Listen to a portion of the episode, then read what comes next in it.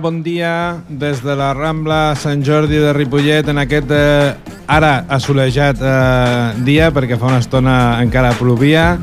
Eh, bon dia, estem a, aquí a la gent del tenis taula Ripollet per parlar de tenis taula, encara que avui en parlarem una miqueta menys, perquè és Sant Jordi i s'han de parlar també d'altres coses. Ens acompanya, com sempre, el Josep Cucurella. Bon dia, Josep. Bon dia, bon dia. Avui toca parlar una miqueta de llibres i roses i una miqueta de tot el que envolta la Diada Nacional de Catalunya. Bé, aleshores eh, el que intentarem fer, tot i que de vegades és difícil, és vincular una miqueta tots els aspectes eh, relacionats amb la llegenda de Sant Jordi doncs amb el món esportiu, que és el que nosaltres doncs, d'alguna manera doncs, ens pertoca quan diem de parlar, parlar de tenis taula.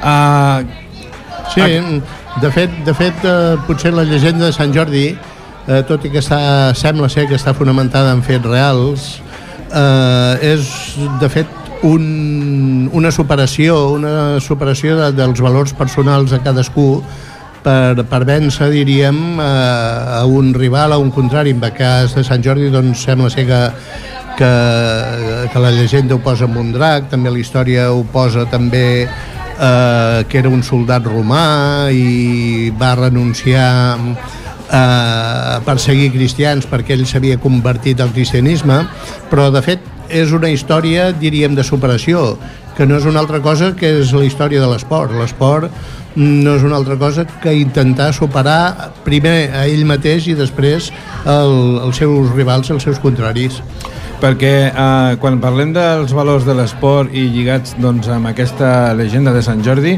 doncs aquesta superació, aquesta lluita fins a, fins a arribar doncs, a vèncer al contrari, d'alguna manera, sempre evidentment amb, amb, amb valors i, i d'alguna manera amb formes esportives, noblesa, amb noblesa, clar, doncs eh, aquesta, aquesta superació mmm, com, com s'ha d'inculcar doncs, a, a, als esportistes, sobretot des de, des de ben petits, no? Bé, sí, eh, com totes les coses, com més aviat millor per començar a aprendre, començar a saber plantejar eh, mentalment els reptes, eh, jugar un partit, un partit un, un, quan practiquem qualsevol esport, eh, és plantejar una situació determinada. Vull dir, hem d'intentar guanyar i per aconseguir el guanyar ens hem de plantejar eh, com ho fem, des del punt de vista mental, des del punt de vista de preparació física, lògicament, i per sobre també eh, una preparació tècnica no? i una estratègia. Uh, escolta'm, hi ha de vegades quan parlem uh, d'esport doncs, uh, uh, tempranes Mm, hi ha com aquella sensació mm, quan parles amb alguns pares o amb, alguns, eh, amb algunes persones relacionades amb l'esport eh, infantil, per dir-ho d'alguna manera, doncs que tot el tema de la competició, tot el tema de com ser massa competitiu, com si estigués mal vist. Però jo crec que això s'hauria de positivar, perquè en definitiva, eh, si no estàs eh, abocat a, a la competició en, en el bon sentit de la paraula, doncs eh, mm, segurament pots avançar poc. Bé, eh, eh, aviam, eh, quan entrem a competir hem de tindre la mentalitat mm, d'intentar guanyar eh, i fer servir tots els recursos que tenim, sempre recursos nobles i esportius, com dèiem abans. Però també és important, quan estem començant, eh, ensenyar els valors de que no sempre es pot guanyar que lo important moltes vegades és el propi esforç, el propi arribar al límit de cadascú. I saber, saber que com moltes coses a la vida a vegades es guanya i a vegades es perd. I de fet normalment és molt més difícil saber perdre que saber guanyar. Guanyar és molt fàcil. Tothom ens felicita, tothom ens dona el copet a l'esquena però moltes vegades quan perdem un partit, quan perdem un encontre, quan perdem qualsevol situació que ens porta la vida, doncs ens quedem una mica parats, tristos, feixucs, perquè, és clar, mm, l'esforç que hi hem posat, d'alguna manera, eh, no ens ha servit. Si ho enfoquem només per guanyar, si ho enfoquem com a, com a lliçó de la vida, i punt de partença per un altre repte, doncs jo crec que és molt important. Per tant, eh, quan formem els nens, els hem d'ensenyar a guanyar, però sobretot a perdre. Uh, sempre hem sentit doncs, eh, quan hi ha eh, competicions a, doncs, a, la, a, a, bueno, doncs, a, a aquests grans esportistes no? que diuen, oh, és un gran esportista perquè sap guanyar i sap perdre Clar. és, eh, perquè hi ha gent que tu deies ara que és molt fàcil guanyar o saber guanyar, però és que hi ha gent que tampoc sap guanyar no, Sí, sí, sí, sí. Normalment eh, no saben guanyar els que tampoc saben perdre. Són els que quan perden, doncs, a lo millor trenquen la raqueta, s'encaren amb el públic, si és que n'hi ha, a la culpa sempre o és del contrari o és de l'àrbitre o, en fi, mm, qualsevol cosa menys que potser aquell dia mm, el seu contrari realment era més bo o que com tantes vegades, eh, la sort que sempre hem de tindre el punt aquest de, de, de sort, a lo millor aquell dia no estàvem nosaltres. En definitiva, estem parlant que aquests valors que comentàvem eh, a partir de la llegenda de, de Sant Jordi, al final eh, estem formant persones, no? Estem formant deportistes perquè, evidentment, doncs, practiquen un esport, en el nostre cas, el tenis taula, però al final eh, aquests valors, com tu deies, no només els hi serviran per practicar l'esport, que potser després arribarà el temps que, que ho hauran de deixar o que ho practicaran menys, sinó una mica com a criteri de funcionament i de, a, a, al llarg de la seva vida, no? Una, una de les lliçons que ens dona la pròpia llegenda de Sant Jordi i una de les ensenyances que ens eh, porta l'esport és que normalment eh, el plantejament que fem quan juguem un partit de, de tennis taula, en aquest cas, o un partit de tennis, o quan, quan practiquem qualsevol esport, és una miqueta el reflexe de la pròpia vida. Vull dir, quan els nens que ara estan a l'escola mmm, tinguin d'anar a treballar, lògicament hauran de també lluitar per, per un lloc de treball, hauran de lluitar per una millora del seu sou, i, i fins i tot eh, quan estan en època d'estudis, vull dir, a, a preparar-se bé la lliçó, a planejar-se bé com, com plantejar un examen, com estudiar, com tirar endavant, com superar els moments difícils. Vull dir, jo crec que l'esport eh, no deixa de ser un, una forma de vida, diríem. El que, el que ens passa practicant un esport és el que ens pot ens pot passar eh, en qualsevol moment de, de la nostra vida. I ara, ara que deies de, que tots aquests valors esportius es poden aplicar amb, amb el, quan estan estudiant, eh, en definitiva el que, el que estem fent és dir, eh, escolta'm, com pots aplicar allò que els estem donant als, als nens doncs, eh, doncs, amb l'entrenament. En, en el Club Tenis Taula Ripollet Mm, com, com plantegem aquest, aquests temes? Des del principi, doncs, eh, és, eh, aquests valors estan presents en la formació de l'escola? Aviam, eh, els valors del Club Tenis Taula Ripollet jo crec que per sobre de de l'aconseguir títols, de, la, de per sobre d'aconseguir eh, campionats d'Espanya, de Catalunya, eh, tops, en fi, tota, tota la competició que hi ha al voltant del tenis taula i de qualsevol esport i jo crec que una de les condicions importants és la formació personal dels nens. Vull dir, el respecte als companys el respecte als contraris, el comportament quan estan en qualsevol instal·lació esportiva, el comportament quan els portem i estem en un, en un hotel, en un establiment hoteler, vull dir, el respecte sempre a les instal·lacions i una mica a aprendre que, que pel fet de que no ho hagin en teoria pagat de la seva butxaca ni ell ni els seus pares vull dir, forma part una mica del patrimoni col·lectiu. I el que comentàvem eh, abans de que bueno, aquests valors els hi pots sortir per la vida és veritat eh, com creiem, crec que veiem al club doncs que aquells que s'hi dediquen més són els que d'alguna manera s'organitzen millor i funcionen clar. millor a nivell d'estudis? Clar, clar, és una miqueta mm, el que dèiem, que plantejar un partit de l'esport que sigui, sobretot hi ha un, un esport individual com és el tenis taula, t'obliga a organitzar-te molt, t'obliga a preparar-te físicament, t'obliga a muntar-te una estratègia i això ho traslades el, molt fàcilment a la vida mm, quotidiana, al, al dia a dia de tots els nens. Per tant, si són capaços de, de compaginar l'entrenament, saber eh, quan han d'entrenar tècnicament, quan han de preparar-se físicament, quan han d'estar pensant en com guanyar aquest partit, també quan han de plantejar els estudis eh, també troben la manera de fer-ho, troben la manera d'estudiar quan cal, de fer els deures quan cal, de, de reposar, descansar quan cal, en fi, si aprenen a organitzar-se en l'esport, segur que s'aprenen a organitzar a l'escola.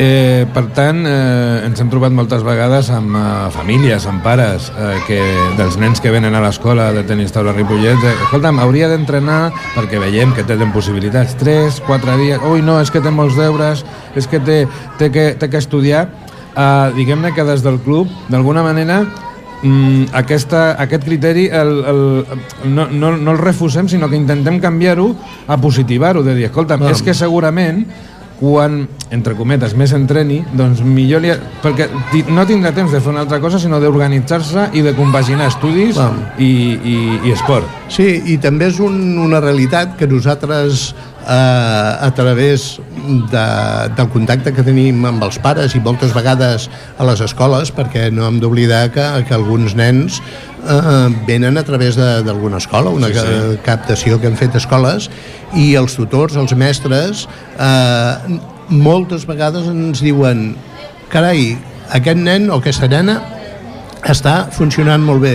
I curiosament, o no, són els que també funcionen bé el, el club. Els bons jugadors, els que ponen, posen més afició, més interès, normalment són els que a l'hora d'estudiar de, doncs, aconsegueixen millors notes, millor rendiment escolar. Mm -hmm. Això és un fet que, que, que amb els 60 anys que portem ja a la història del club eh, ho hem anat constatant. Bé, un altre aspecte en el que dins del club i dins dels no, del nostre esport doncs, eh, podem aplicar aquests valors eh, que emanen de la llegenda de Sant Jordi mm, és el de la superació. I en aquest sentit tenim un grup eh, a dintre del club doncs que la seva superació a nivell personal per les dificultats que poden tenir doncs eh, d'alguna manera eh, reflexen aquest esperit de superació. I és, un, I és un grup que, a més a més, portes tu directament, sí. que és el grup doncs, dels usuaris del Centre de Rehabilitació de Ripollet-Cerdanyola de, Sant, de Sant Joan de Déu i també d'Espadi. Em sembla que hi ha alguns, sí. alguns usuaris sí, sí. i aquest grup que bueno, doncs ja porta dos o tres temporades entrenant eh, amb nosaltres. Eh, aquest esperit de superació el tenen molt clar, no? Aquest esperit el tenen molt clar i és on d'alguna manera eh, notes que, que l'esforç que fan és immens i les ganes que tenen justament per superar les, els problemes, les dificultats eh, social, personal, de tota perquè no oblidem que estem parlant eh, d'uns malalts que, que estan una mica estigmatitzats no? vull dir, tot el que són eh, malalties diríem mentals i tot això eh, és difícil, és difícil que la gent entenguem que són persones normals i corrents que tenen senzillament una, una enfermetat com qualsevol de nosaltres podem tindre eh, no sé, els ronyons malament, l'estómac, eh, en fi, el cor i ells, eh, vull dir, i en canvi, en canvi la societat els estigmatitzem una miqueta i superar això els hi costa molt. I veus que hi posen molta voluntat, molt esforç i realment eh, no és per dir-ho però, però se'n surten. Se'n surten i personalment és, dona molta satisfacció. Bé, eh, a, aquest grup doncs, eh, que com us, us dèiem eh, el tenim ja entrenant ara ja s'estan animant, fins i tot dintre d'aquest esperit de superació, doncs anar a competicions, no? Ara estem parlant una miqueta de que potser ara a final de temporada ja començaran alguns d'ells que ni s'ho imaginaven fa 3 anys, Sí, sí. doncs eh, fins i tot ens han demanat de poder començar a, a competir eh, dintre, evidentment, de les categories que els hi pertoqui, Clar. doncs eh, això també és molt positiu perquè ja no és només superació personal, sinó sociabilització doncs, Clar. amb, amb gent de, de fora del club. Sí, eh, és, és socialització i, i és d'alguna manera eh, que en mica en mica la seva personalitat es va, es va reforçant, vull dir, van aconseguint dir, carai, jo estic fent un, un esforç, estic fent una feina, estic treballant amb uns entrenaments i, i realment estic progressant, vull dir, eh, l'autoestima els, hi, els hi canvia moltíssim, vull dir, els hi millora una barbaritat. I això fa doncs això que ja tinguin eh, ganes per dir d'alguna manera doncs, de, de, de competir sempre respectant els nivells lògicament. Eh, el nivell tècnic més el que és, cadascú tenim el que tenim, no? Però dintre de les seves possibilitats i del seu, de les seves possibilitats de, de joc, doncs en tenen moltes ganes.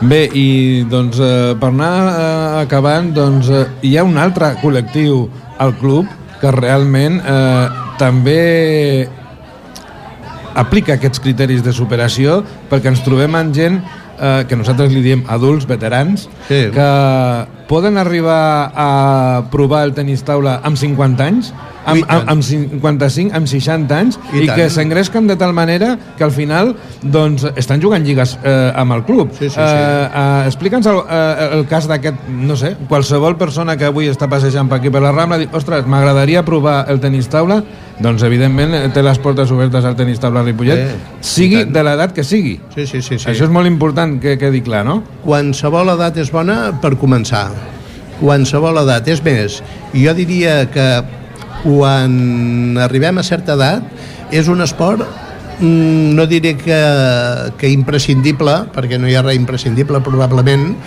però sí molt, molt, molt necessari per, per, la, per la tercera edat, diríem, per la, per la gent adulta ja, perquè millora molt la condició física, millora molt la condició psíquica, millora molt els reflexes, eh, és un esport que relativament no cansa, no cansa, vull dir, és un esport que el pots practicar mm, pràcticament quasi sense suar, com qui diu, però en canvi és un, un esport d'una gran rapidesa de reflexes i de moviments, eh, tenint en compte que, que en un espai de, de 5 metres per 4 per 10, posem pel cas, eh, fem tot l'esport. Vol dir que no tenim grans desplaçaments físics ni, ni gran desgast eh, d'oxigen, no? Però, en canvi, sí que eh, a, nivell, a nivell mental, a nivell de reflexes, a nivell de, de cap, I d'atenció, no? i d'atenció, i d'atenció, i de concentració. Ara, això, és això. molt important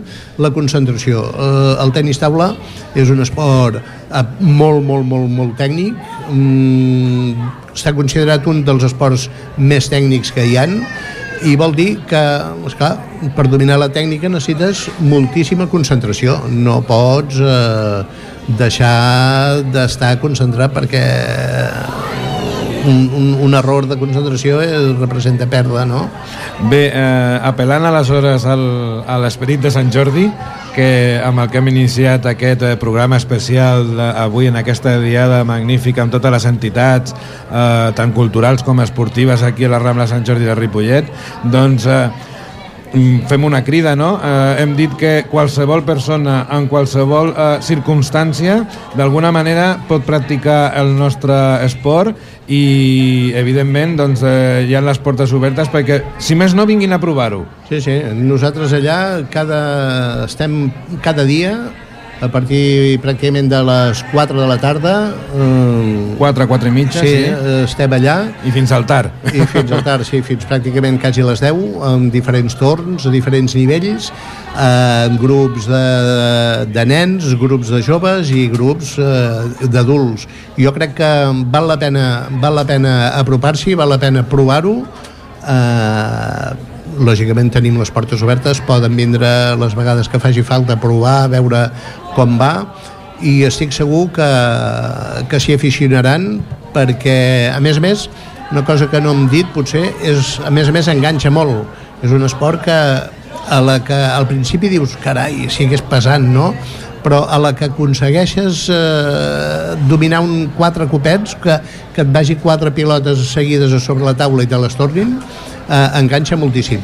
Per tant, jo crec que, que val la pena tindre-ho en compte i provar-ho. Bé, eh, en aquest sentit que estaves comentant de, de, de que enganxa, hi ha autèntics friquis, no?, del tenis eh. taula, eh, i fins i tot que han començat... Eh, Uh, tard. Jo no sé si a tu dir-te friqui del tenis taula, però tu vas, vas començar amb una certa edat. Un, uns quants anys, ja, uns quants anys, sí, sí. Ja, ja voltava la seixantena, com qui diu. Vull dir, sí, sí. I d'alguna manera et vas eh, aficionar molt. Bueno, de sí. fet, es va aficionar tant que al final va entrar a la Junta, vicepresident eh. del club, fa amb, el, amb els malalts mentals pel grup, vull dir que juga, eh, en fi, eh, doncs eh, al final eh, la gent és veritat que aquest coquet eh, s'intensifica molt i, i, i enganxa realment. Sí, sí. Jo, jo ja eh, em considero dintre del grup de, de, dels friquis, no? De... Vull dir, realment enganxa, enganxa molt i eh, tenim l'avantatge o la sort el nostre club, doncs, que a més a més és un club molt acollidor, un club eh, fins a cert punt familiar, vull mm -hmm. dir, on hi ha rela molta relació pares, nens, eh, adults, eh, en fi, és un club que, que no només, com dèiem abans, no només eh, competeixen, de fet, de fet, tenim més no competidors que, que competidors. Sí, perquè hi ha, hi ha, un, hi ha, un, hi ha per dir-ho d'alguna manera, un espai, quan venen petits, bueno, o fins i tot els grans. Uh, hi ha un espai uh, que, com deies, és tan tècnic l'esport que has de tenir una mica de paciència sí. fins que pots començar a defensar-te a la taula. Sí, sí. I aquí és on, eh, per sort, no ho deixa gaire gent. No, no, no. no, no. Ho deixa, però sí que és veritat que és una, eh, és una, una etapa, per dir-ho d'alguna manera, una primera etapa que és la, la crítica, dic jo. Sí s'ha de reconèixer que, que la tècnica la tècnica de l'esport és bastant complicada, és bastant difícil, requereix eh, molta dedicació, molt, molt d'esforç. I un pèl, diríem al principi, un pèl eh, fins i tot potser avorrida, amb el, avorrida amb el sentit que per com que els exercicis, per exacte, com que els exercicis són molt repetitius, doncs és clar, arriba un moment que sempre fer el mateix gesto, fer la mateixa acció, fer el mateix moviment eh, pot arribar a avorrir però això, això és molt puntualment, eh? són molt, molt, molt pocs dies i, i després fent referència al, al, al caràcter de, del club eh, no només ens limitem a, a practicar l'esport, sinó que tenim les organitzacions dels campionats de Catalunya, uh mhm. -huh. tenim petites festes eh, socials, vull dir, on fomentem una miqueta tot això, tots els valors de l'entorn de, del propi esport, de l'entorn, diríem, relacionant. Molt bé, i ja per finalitzar doncs, aquesta participació del Club Tenis Taula Ripollet al Sant Jordi a la Rambla 2015, doncs acabarem amb una poesia eh? eh Josep, que has, has portat per, per sí. fer homenatge doncs, d'alguna doncs, manera doncs, a aquesta dia del llibre i de la Rosa, no? Sí, eh, en realitat és, eh, és una poesia d'una poetesa que es diu Joana Raspall i més que, més que a Sant Jordi fa referència una miqueta als llibres. Avui parlem molt de Sant Jordi, però també no hem d'oblidar que, que és el dia del llibre. Per tant, ens ha semblat doncs, que, que, que podíem relacionar una mica eh, les dues coses, no? No sóc gaire, bon rapsoda, per tant, demano una mica... comprensió. Comprensió i disculpes d'entrada, no? Som jugadors de ping-pong. Sí, sí, ens defensem més bé amb una pilota i una pala que no pas potser llegint un poema, no? Però bé, ho intentarem. El poema diu Cada llibre té un secret, disfressat de blanc i negre. Tot allò que et diu, a tu, un altre no ho ha pogut entendre. Sent el tacte dels teus dits i creu que l'acarícies. I el bateu del teu pols vol dir, llegint, l'estimes. tot allò et donarà que no t'ocupa lloc, ni pesa, t'abriga contra el fred d'ignorància i de tristesa. Amb els llibres per amics no et fa falta companyia. Cada pàgina pot ser un estel que fa desig. És, com dic, un poema de Joana Raspall. Molt bé, Josep, pues, escolta'm, et defenses bastant bé, eh? Bueno. Molt bé, doncs, eh, amics de, del Club Tenis Taula Ripollet, del Parlem de Tenis Taula, us eh, emplacem el proper dimarts, que tenim programa, és el tercer dimarts de mes, i moltes gràcies per la vostra atenció, que passeu una molt bona jornada del Sant Jordi a la Rambla, que veiem que el cel ens acompanya després de la pluja del matí. Al final ens ha ajudat una miqueta. moltes gràcies, Josep, eh, molt bon dia Home. a tots els, a tots els oients. Un Gràcies. plaer poder col·laborar amb la ràdio.